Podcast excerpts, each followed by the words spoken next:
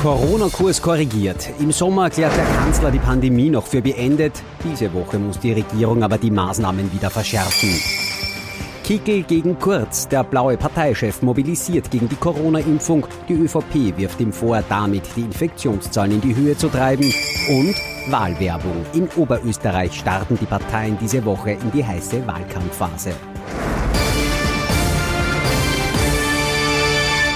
Ich wünsche Ihnen einen angenehmen Sonntagabend. Wir melden uns aus der Sommerpause zurück. Ich freue mich, dass ich Sie wieder zu unserem politischen Wochenrückblick begrüßen darf. Mit dabei unser Politikexperte Thomas Hofer. Schönen guten Abend. Schönen guten Abend, Herr Knapp. Und unser Meinungsforscher Peter Heik. Auch Ihnen einen schönen Sonntagabend. Schönen guten Abend. Ich freue mich, dass Sie wieder da sind. Unser erstes Thema, natürlich Corona. Sie erinnern sich vielleicht noch, versprochen wurde uns ein Sommer wie damals. So wie es ausschaut, wird es aber vielleicht wieder ein Herbst wie im letzten Jahr. Die Infektionszahlen steigen, die Intensivstationen füllen sich langsam. Dabei hat doch Bundeskanzler Sebastian Kurz im Sommer die Pandemie schon für gemeistert erklärt.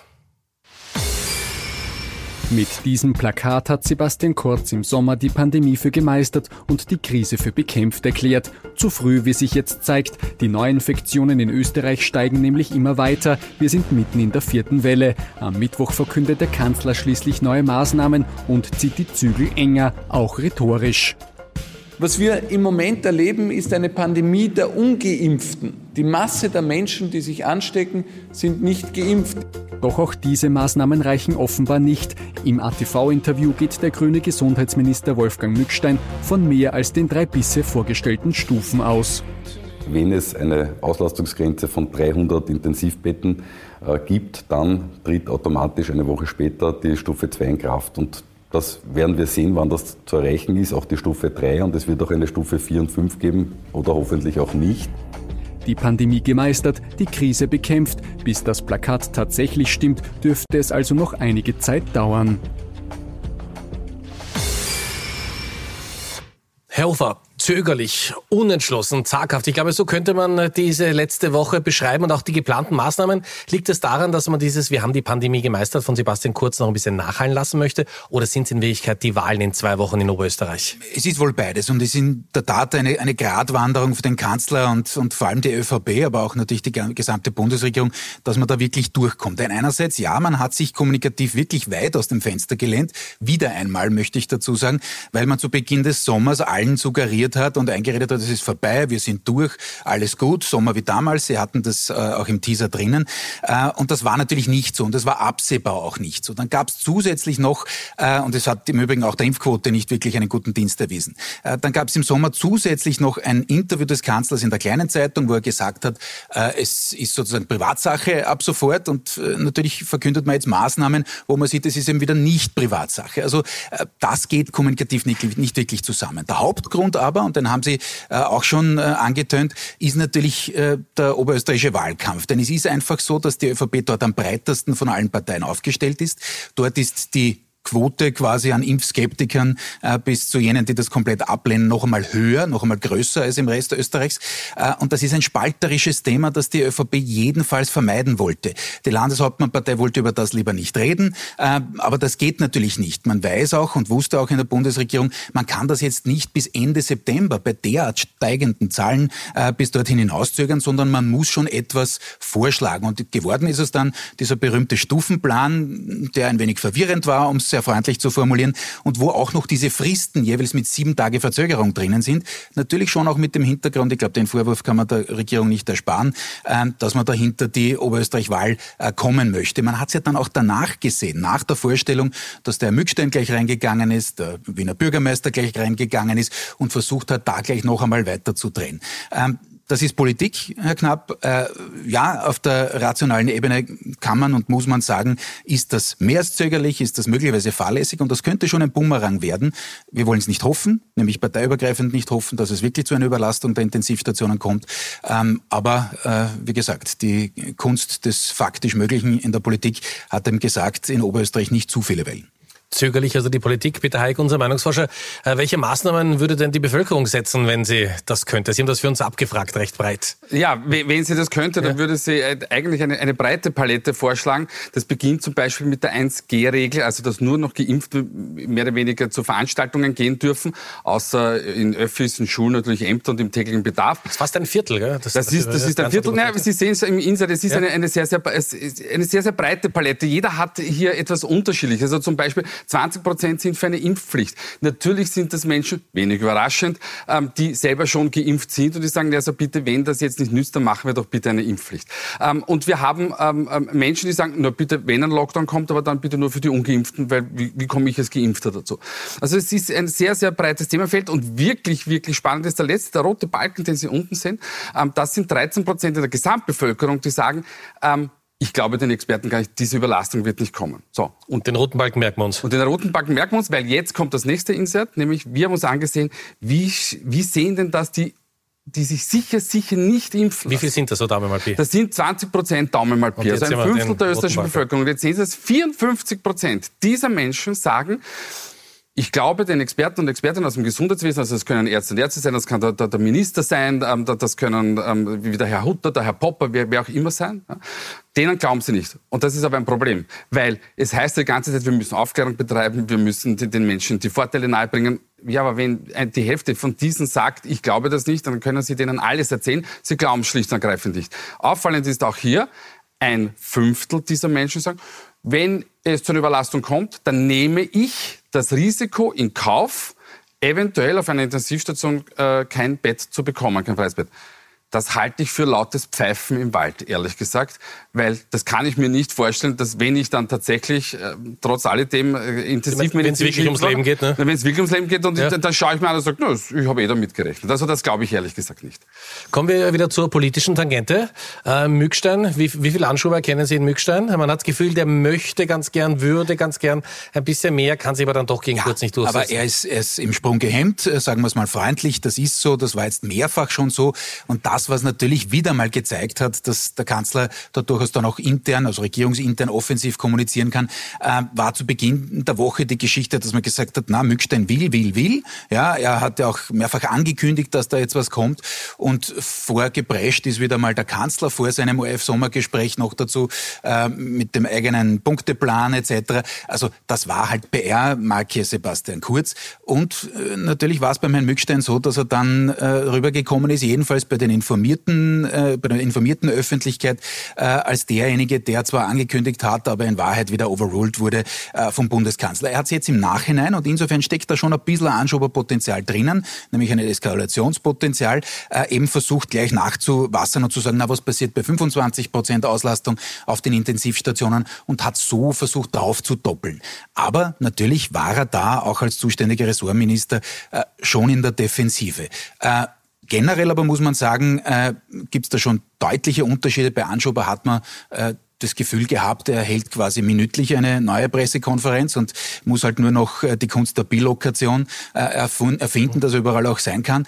Ähm, das ist bei Mückstein schon anders. Er lässt schon andere Leute auch aus dem Ministerium vor, natürlich wohl auch aus dem Grund, dass er versucht, weiterhin keine Fehler zu machen während dieser Woche, wie man in Wien sagt, so richtig in den Saft gegangen ist. Und schuld daran war die Kommunikationsstrategie von Bundeskanzler Sebastian Kurz, war der Wiener Bürgermeister Michael Ludwig. Michael Ludwig auf 100. Schauen Sie sich das mal an. Wir haben ja sogar nach den äh, für uns sehr unangenehmen Erfahrungen letztes Jahr im Herbst äh, im Zuge des Wiener Wahlkampfs, wo ja nichts ausgelassen worden ist, um Wien zu schaden, trotzdem dann äh, mit Teilen der Bundesregierung an einem Strang gezogen, um sicherzustellen, dass wir gemeinsam gut durch die Krise kommen. Aber das setzt auch voraus, dass man gemeinsam an einem Strang zieht und nicht, äh, dass halt das Bundesland äh, Wien dann äh, nicht eingebunden wird in Entscheidungen, die dann verlautbart werden. Also wie gesagt, wir sind in Wien keine nachgeordnete Dienststelle des Bundes. Und ich bin auch kein Abteilungsleiter der Bundesregierung. Ich bin kein Abteilungsleiter der Bundesregierung. Also da Das hat ihm nicht gefallen. Für, für, für, für, Michael Ludwig war das doch eine recht, recht klare Aussage. Aber können Sie sich das erklären, man das Gefühl, Ludwig und Kurz geht gar nicht und dann, als es gehen musste, zweiter Lockdown, äh, sind die auch gemeinsam aufgetreten und jetzt äh, wird er wieder so im wahrsten Sinne des Wortes links liegen gelassen, der fährt aus den Medien. Naja, äh, ja, das ist natürlich ja. problematisch, aber, aber der, der, Kanzler nimmt schlicht und ergreifend, seitdem er Kanzler ist, für sich in Anspruch, kein Primus, Primus inter pares zu sein, sondern tatsächlich der allererste zu sein. Das ist auch in Ordnung. Diese Rolle kann man einnehmen, wenn man möchte. Ähm, Michael Ludwig hat in der Pandemie erkannt, dass er, wenn er mehr in die Offensive geht, und das muss er aber auch als, als, als Wiener Bürgermeister, weil die Zahlen hier doch deutlich anders sind als, als in den Bundesländern, dass er auch davon profitiert hat. Er hat ja seit seiner Wahl am Anprofil gewonnen. Und er spielt diese Rolle auch sehr gern. Aber das hat dann natürlich manchmal den Nachteil, dass er die nachgeordnete Dienststelle vielleicht doch ist. Ja, ich, ich sehe es ähnlich. Also für Verhältnisse Michael Ludwig war das sehr aufbrausend. Äh, wobei es gibt schon noch einen gewaltigen Unterschied zu seinem Vorgänger, nicht? Michael Häupl, äh, der war irgendwie für mich so eine Mischung aus Buddha und Edmund Sackbauer. Also der konnte den Sackbauer auch wirklich rauslassen. Äh, das war jetzt schon davon noch ein wenig entfernt. Aber ich bin ganz äh, klar beim Kollegen Hayek. Ähm, ich glaube, er hat bislang jedenfalls diese Gunst der Stunde genutzt, dass es ein gewisses Vakuum jedenfalls auf Oppositionsseite gibt geht dort rein und hat sich einfach bundesweit positioniert. Das war einerseits natürlich dem Wiener Wahlkampf vergangenes Jahr geschuldet, aber auch seither ist er da schon eine tragende Säule und versucht da oder dort schon auch eine Art Gegenmodell äh, zu etablieren. Ähm, Natürlich gibt's da auch äh, Einfallstore. Also die Zahlen in Wien sind jetzt gerade aktuell nicht besonders toll. Die sind vielen Umständen äh, soziodemografische Zusammensetzung etc. geschuldet. Äh, aber da vermeiden es beide noch, da wirklich in die Eskalation zu gehen. Erinnern Sie sich an den Vorwiener Wahlkampf, äh, wo es wirklich harte Bandagen gab. Das zumindest, diese Eskalation vermeidet man zu Recht aus meiner Sicht auf beiden Seiten. Das war ja eigentlich ein sehr, sehr stiller Schlagabtausch, wenn man den Vergleich kennt. Diese Woche gab es nämlich noch einen heftigen Schlagabtausch und der hat sich ganz anders angehört und hat auch ganz anders ausgeschaut. Herbert Kickl gegen Sebastian Kurz.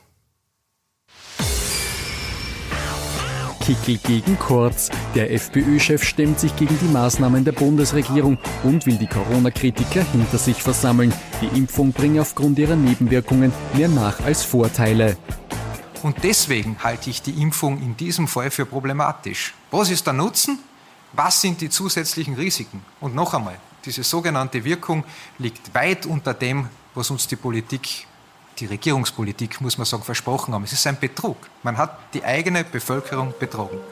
Denn die Formulierung, wer geimpft ist, ist geschützt, sei irreführend, da sich auch Geimpfte anstecken und erkranken könnten. Laut Experten sei in den Studien nie etwas anderes behauptet worden. Die Lage auf den Intensivstationen ist aber eindeutig. Wer dort liegt, ist in 90 Prozent der Fälle nicht geimpft. Die ÖVP wirft Kickel deshalb vor, Anti-Impf-Propaganda zu betreiben und damit die Infektionszahlen weiter in die Höhe zu treiben nachdem wir eine Partei in Österreich haben, die ganz massiv auch äh, gegen die Impfung kampanisiert, äh, sind wir da in einer anderen Situation als Länder, in denen äh, es hier einen breiten politischen Schulterschluss gibt. Das muss man klar aussprechen und das kann weder ich als Bundeskanzler noch die Bundesregierung ändern. Das ist ebenso zur Kenntnis zu nehmen. Dass der Kickel bei einem persönlichen Gespräch von der Sinnhaftigkeit der Impfung überzeugen könnte, glaubt Kurz jedenfalls nicht. Wer eine gewisse politische Erfahrung habe, der wisse, bei wem seine Überzeugungskraft endet.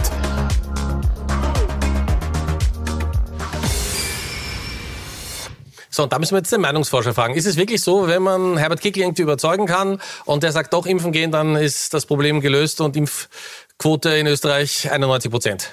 Ja, also so stellen sich das manche Kommentatoren ähm, vor.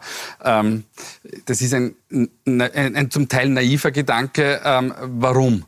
Herbert Kickl ist ja nicht der Anführer der Impfgegner und der Impfskeptiker, sondern Herbert Kickl läuft eigentlich dieser Personengruppe hinterher. Warum? Er hat erkannt in einem gewissen Zeitpunkt der Pandemie, dass er dort die, ÖV, die, die, die Freiheitliche Partei besser positionieren kann, weil beim Thema Integration, Zuwanderung, das zum Teil immer wieder Thema wird, äh, bekommt er gegen die ÖVP keinen Fuß auf den Boden. Jetzt ist die Pandemie da, zynisch gesagt, zum Vorteil auch für die Freiheitlichen, weil damit konnte man sich positionieren. Nur, wir wissen aus den Umfragen, dass diese Gruppe, insbesondere nicht die Impfskeptiker, das sind Menschen, die sagen, ich mag diese Impfung nicht, aber grundsätzlich bin ich dem Thema Impfen nicht so ablehnend gegenüber. Aber die Impfgegner, das sind, verfest, das sind verfestigte, überzeugte Menschen, die sagen, ich lasse mich schlicht und ergreifend überhaupt nicht impfen. Und wenn er diese Menschen auffordern würde und sagt, geht doch bitte impfen, sagen die, lieber Herbert Kickl, zieh ein Haus weiter, weil ich werde wegen dir meine Meinung nicht ändern. Also vielleicht kann er den einen oder, oder könnte er den einen oder anderen bewegen, aber die Zahl, wie die ähm, Niki Popper gesagt hat, also wir sollten in eine Million sollte noch geimpft werden, die, damit bewegt Herbert Kickl garantiert nichts. Aber trotzdem tritt er im Oberösterreich-Wahlkampf jetzt gemeinsam mit Heimbuchner auf. Ne? Also es gibt schon einen, einen Teil, der bewegen kann. Ja, so aber, aber er tritt ja mit, mit, mit äh, Heimbuchner auf, schlicht und ergreifend, weil sie ein Einigkeit signalisieren wollen ähm, und weil, er, weil sowohl Heimbuchner als auch Kickl den Erfolg in Oberösterreich ja brauchen. Weil beide müssen ja sagen können, es war quasi mein Erfolg oder ein gemeinsamer Erfolg. Das ist der Hintergrund. Kurz noch, äh, wir haben Sebastian Kurz äh, gesehen gerade, den Zuspieler gesagt hat, okay, also manche machen da halt nicht mit beim Schulterschluss. Aber also jetzt hat er auf der einen Seite da einen Schuldigen im Fall der Fälle, ja. Auf der anderen Seite erhöht er da Herbert Kickl und die FPÖ nicht wahnsinnig, weil man das Gefühl hat, also die wären oder er wäre der Gamechanger? Ja, natürlich ist das eine, äh, auch hier eine schwierige Geschichte für die ÖVP, denn es gibt einfach sehr viele, das sind hunderttausende Leute, die prinzipiell sich vorstellen können, ÖVP oder FPÖ zu wählen. Da gibt es einen Teil, und auf den zielt der äh, Herr Bundeskanzler ab, äh, die den Herrn Kickel als zu extrem empfinden und dort nicht hinwollen. Aber es gibt eben auch welche, und das sieht man auch an den Daten, wo man schon sieht, es kommen welche zurück von der ÖVP zur FPÖ. Die ÖVP hat die gewonnen 2017, 2019 bei den letzten Wahlgängen aus verschiedensten Gründen, auch Ibiza etc., die Spesenaffäre in der, in der FPÖ. Und da geht Herbert Kickl rein. Ja, das ist eine Polarisierung die will Sebastian Kurz nicht übertreiben. Er scheut natürlich, auch wenn es da massiven Druck gibt, auch aus der Wirtschaft, zu sagen, so jetzt Impfpflicht, Impfpflicht, Impfpflicht. Wir haben das gesehen. Da weiß er, dass in der Sekunde einfach ein paar Prozentpunkte weg sind, wenn er das auch nur andenkt in der Öffentlichkeit. Äh, ganz kurz zum Herrn Kickel muss man schon eines sagen. Ähm, und ich weiß, das ist immer schwierig, da über, über Alternativen zu reden, die so nicht stattgefunden haben. Aber stellen Sie sich vorher knapp, ähm, es hätte Ibiza nicht gegeben. Stellen Sie sich vor, Kickel wäre noch Innenminister, Hartinger Klein wäre noch Gesundheitsministerin. Meine These wäre gewesen, dass die keine dramatisch anderen äh, Maßnahmen gesetzt hätten. Die Frage ist jetzt, die spannende, wie hätte die freiheitliche Wählerschaft reagiert?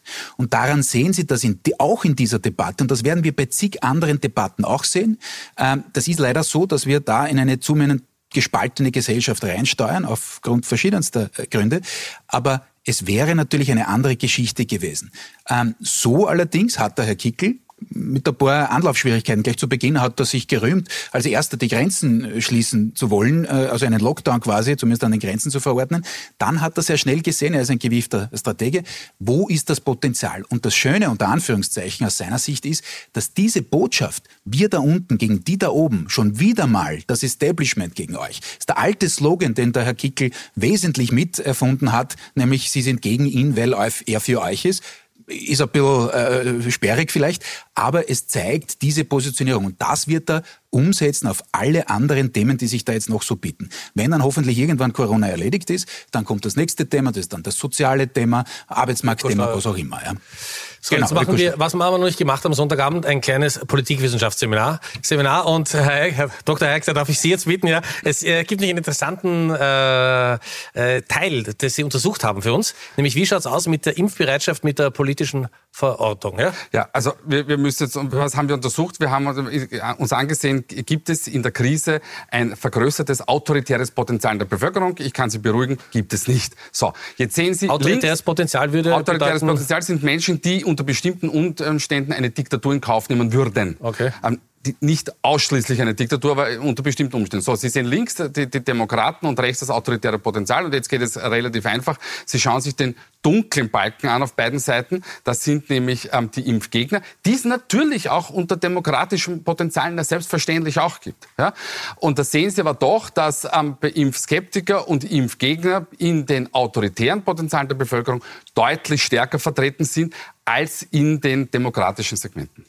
Aber wenn ich jetzt eine ganz kurze Schlussrechnung versuche, und das ist gewagt, aber es ist spät am Abend, ja. Wenn wir bei den Demokraten äh, anschauen, äh, Impfgegner 18 Prozent, 20 Prozent haben wir vorhin in einer Untersuchung gesehen, sind für die Impfpflicht. Könnte man das als mutiger Politiker nicht trotzdem wagen? Äh, nein, also als mutiger ja? Politiker, also vielleicht als mutiger Politiker, aber nicht sehr überlegter Politiker. Also ich würde es ähm, nicht machen, wobei ich schon der Meinung bin, wenn die Politik zu der Überzeugung gelangt, dass es die richtige Strategie ist, dann muss man auch diesen Schritt setzen. Aber ganz offensichtlich glaubt man, dass man damit auskommt. So, wir sind im Wahlkampf und zwar in Oberösterreich und da schauen wir jetzt auch ganz schnell hin. Am 26. also in zwei Wochen wird gewählt. Ausgangslage für die Wahl in Oberösterreich. Sonntagsfrage. Sie haben äh, gemeinsam mit heute eine Umfrage gemacht. Schauen wir uns mal an, wie da die Daten sind. Ja, also ähm, es ist eigentlich ein eine recht äh, logisches Ergebnis, zwei Wochen vor der Wahl. Aber die ÖVP schwächelt äh, in unserer Umfrage etwas. Also man hat immer damit gerechnet, dass man 40 Prozent holen wird oder eventuell möchte. Ähm, Freiheitliche und Sozialdemokraten sind nicht so weit auseinander, wie wir es bis, bis dato gedacht haben. Die SPÖ ziemlich stark in ihrer Umfrage. Die SPÖ ist jetzt hier in dieser Umfrage et, etwas stärker. Das stimmt, sie schwankt aber zwischen 18 und 20 in unseren Umfragen. Ähm, die Freiheitliche Partei kann sich möglicherweise darauf einstellen, dass sie die 20-Prozent-Marke übersteigt. Das ist ähm, für, die, für die Freiheitliche Partei ganz, ganz wichtig. Sie kommen von 30, darf ich nicht vergessen, 2015. So, und, ähm, ich möchte auf den letzten Balken verweisen. Das andere. sind nämlich andere. Und diese anderen, dort verbirgt sich eine Gruppe, die MFG. Das ist eine sehr impfkritische, um nicht zu sagen Impfgegnergruppe. Und diese Gruppe hat alle Chancen, bei der Landtagswahl ähm, in den Landtag einzuziehen. Kommen wir noch zum amtierenden Landeshauptmann, Thomas Stelzer. Der hat eine interessante Ansage gemacht beim Wahlkampfauftakt der ÖVP. Hören wir da mal rein. Ja, wir arbeiten in Oberösterreich mit der FPÖ zusammen. Gut und erfolgreich. Mit der oberösterreichischen FPÖ. Und bisher war das auch eine oberösterreichische FPÖ. Und sie war anders als im Bund. Und wir werden sehr genau darauf schauen, ob sie sich auch gegen den kickelschen Kurs des Hasses und des Gegeneinander Aufwiegelns durchsetzen kann. So, was bedeutet das jetzt für nach der Wahl? Ist das jetzt äh, fix ausgemacht, dass Heimbuchner gemeinsam wieder, also stellt in diesem Fall gemeinsam mit Heimbuchner, oder ist das ein... Ich würde sagen, zu 90 Prozent ja. ist das so. Das ist der Versuch. Der Nette hat ja auch gesagt, der österreichische Landeshauptmann Stelzer, äh, sozusagen, er hat ein Angebot an die freiheitlichen Wähler gemacht. No, na, nicht. Es gibt, wie der Kollege schon vorhin gesagt hat, ein gewisses Potenzial, das dort weggehen wird. Ähm, ich würde würd mich nicht überraschen, wenn die FPÖ sogar über 22 zu liegen bekommt beziehungsweise muss man dann schauen, wie diese Impfgegnergruppe wirklich abschneidet. Ähm, die kostet aber, der FPÖ natürlich Stimmen. Gell? Möglicherweise eben, ja. Ähm, aber eines ist klar, für danach ist es eigentlich für Stelzer und für Kurz die dominante Strategie, diese Koalition weiterzumachen. Warum? Für Stelzer ist das ein, ein eingespieltes Team. Der wird die FPÖ dort nicht unbedingt als Brachialopposition brauchen.